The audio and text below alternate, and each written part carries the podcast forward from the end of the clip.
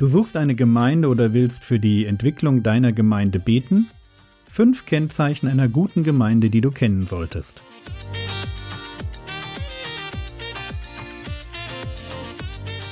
Theologie, die dich im Glauben wachsen lässt, nachfolge praktisch dein geistlicher Impuls für den Tag. Mein Name ist Jürgen Fischer und heute steht das Abendmahl im Zentrum.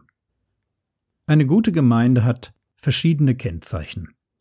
Diese Kennzeichen sind nicht das Produkt eines Programms, sondern das Resultat von geistlichem Leben, von dem geistlichen Leben, das in den Geschwistern pulsiert. Es ist Gottes Geist, der im Hintergrund wirkt, und es sind Jünger Jesu, die, wie Paulus es sagen würde, im Geist wandeln, die eine Gemeinde zu einer guten Gemeinde machen. Ein Programm kann den Wunsch nach Heiligkeit und Geistlichkeit abbilden, und ein Programm kann einen Rahmen schaffen, aber ein Programm kann kein Ersatz für einen Mangel an Heiligkeit und Geistlichkeit in einer Gemeinde sein. Kommen wir zu unserem Vers, der schon in den letzten beiden Tagen unser Startpunkt war. Apostelgeschichte 2, Vers 42. Sie verharrten aber in der Lehre der Apostel und in der Gemeinschaft, im Brechen des Brotes und in den Gebeten. Heute geht es um das Thema Brechen des Brotes, Brotbrechen oder Abendmahl oder Eucharistiefeier. Der Name spielt keine Rolle, aber eine gute Gemeinde wird dem Abendmahl Raum geben, wird es ins Zentrum seiner Anbetung stellen, weil das Abendmahl zwei Dinge zum Ausdruck bringt, die für das Selbstverständnis einer Gemeinde wichtig sind. Zum einen betont das Abendmahl die Tatsache, dass wir als Ortsgemeinde zusammengehören. 1. Korinther Kapitel 10 Vers 16 und 17 der Kelch des Segens, den wir segnen, ist er nicht die Gemeinschaft des Blutes des Christus? Das Brot, das wir brechen, ist es nicht die Gemeinschaft des Leibes des Christus? Denn ein Brot, ein Leib sind wir, die vielen, denn wir alle nehmen teil an dem einen Brot. Der Kelch und das Brot, das wir teilen, ist ein Ausdruck unserer Gemeinschaft, die wir als Gemeinde, als Geschwister miteinander teilen. Es ist eine Gemeinschaft, die dadurch entstanden ist, dass Jesus für uns gestorben ist. Man kann nicht Teil der Gemeinde sein, wenn die eigenen Sünden nicht durch Jesu Tod am Kreuz gesühnt worden sind. Und es ist eine Gemeinschaft, die dadurch entstanden ist, dass wir durch den Heiligen Geist Teil einer neuen Familie, Teil des Leibes Christi der Gemeinde geworden sind. Das Abendmahl ist ein Zeichen dafür, dass wir zur Gemeinde gehören. Und jeder kann es sehen, denn wir alle nehmen teil, heißt es im Text, an dem einen Brot. Eine gute Gemeinde wird das Abendmahl richtig verstehen und ins Zentrum ihres Gottesdienstes stellen.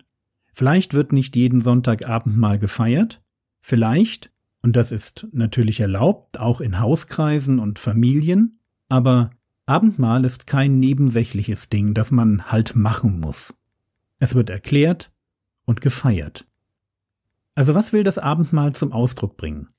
Erstens, dass wir ein Leib, eine Gemeinschaft sind.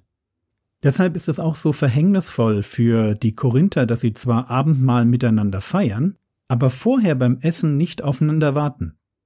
Sie feiern Abendmahl, betonen also vor der himmlischen Welt, wie sehr sie sich als Einheit sehen aber praktisch leben sie diese Einheit nicht, weil die Reichen sich früh treffen und miteinander Party machen, während die armen Geschwister gerade rechtzeitig zum Gottesdienst kommen und dann nichts mehr abbekommen. Und für Gott ist das eine ganz schlimme Sache. Er bestraft die Korinther mit Krankheit und Tod, weil sie nicht aufeinander warten können. Ich darf nicht Einheit durchs Abendmahl feiern und mit meinem Leben durchstreichen. Gott hasst Heuchelei und Gott richtet Scheinheiligkeit. Also erstens bringt Abendmahl zum Ausdruck, dass wir Gemeinschaft sind. Zweitens erinnert uns Abendmahl daran, was Jesus für uns getan hat. 1. Korinther 11, die Verse 23 bis 26.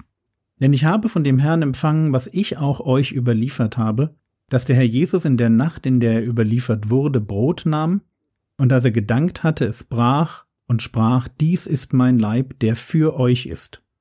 Dies tut zu meinem Gedächtnis.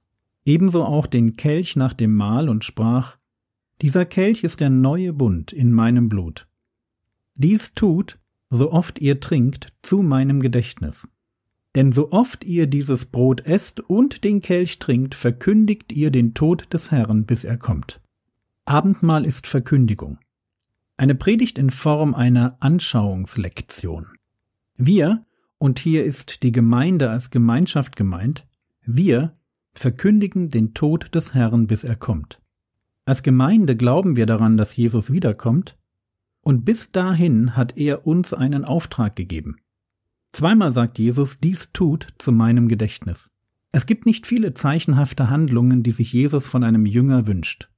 Kelch und Brot, also Abendmahl, gehören dazu.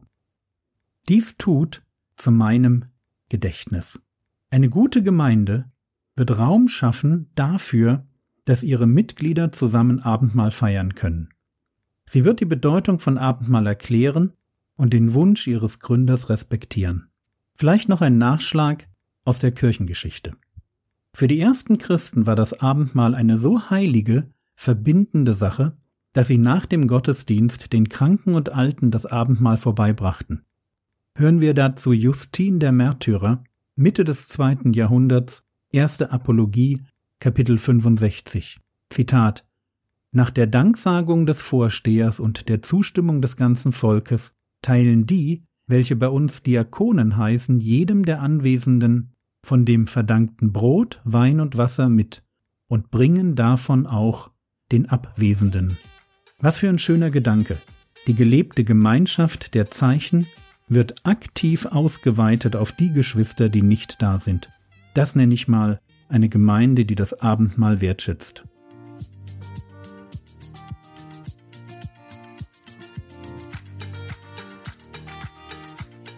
Was könntest du jetzt tun? Du könntest dir überlegen, welche Rolle das Abendmahl in deinem Denken aktuell spielt. Ist es etwas, das du tust, weil du weißt, dass Jesus es besonders will? Und ist es für dich ein sichtbarer Ausdruck deiner unsichtbaren Liebe zu den Geschwistern? Welche Rolle spielt Abendmahl in deinem Denken? Das war's für heute. Du suchst Predigten von mir? Auf meinem YouTube-Kanal wirst du fündig. Der Herr segne dich. Erfahre seine Gnade und lebe in seinem Frieden. Amen.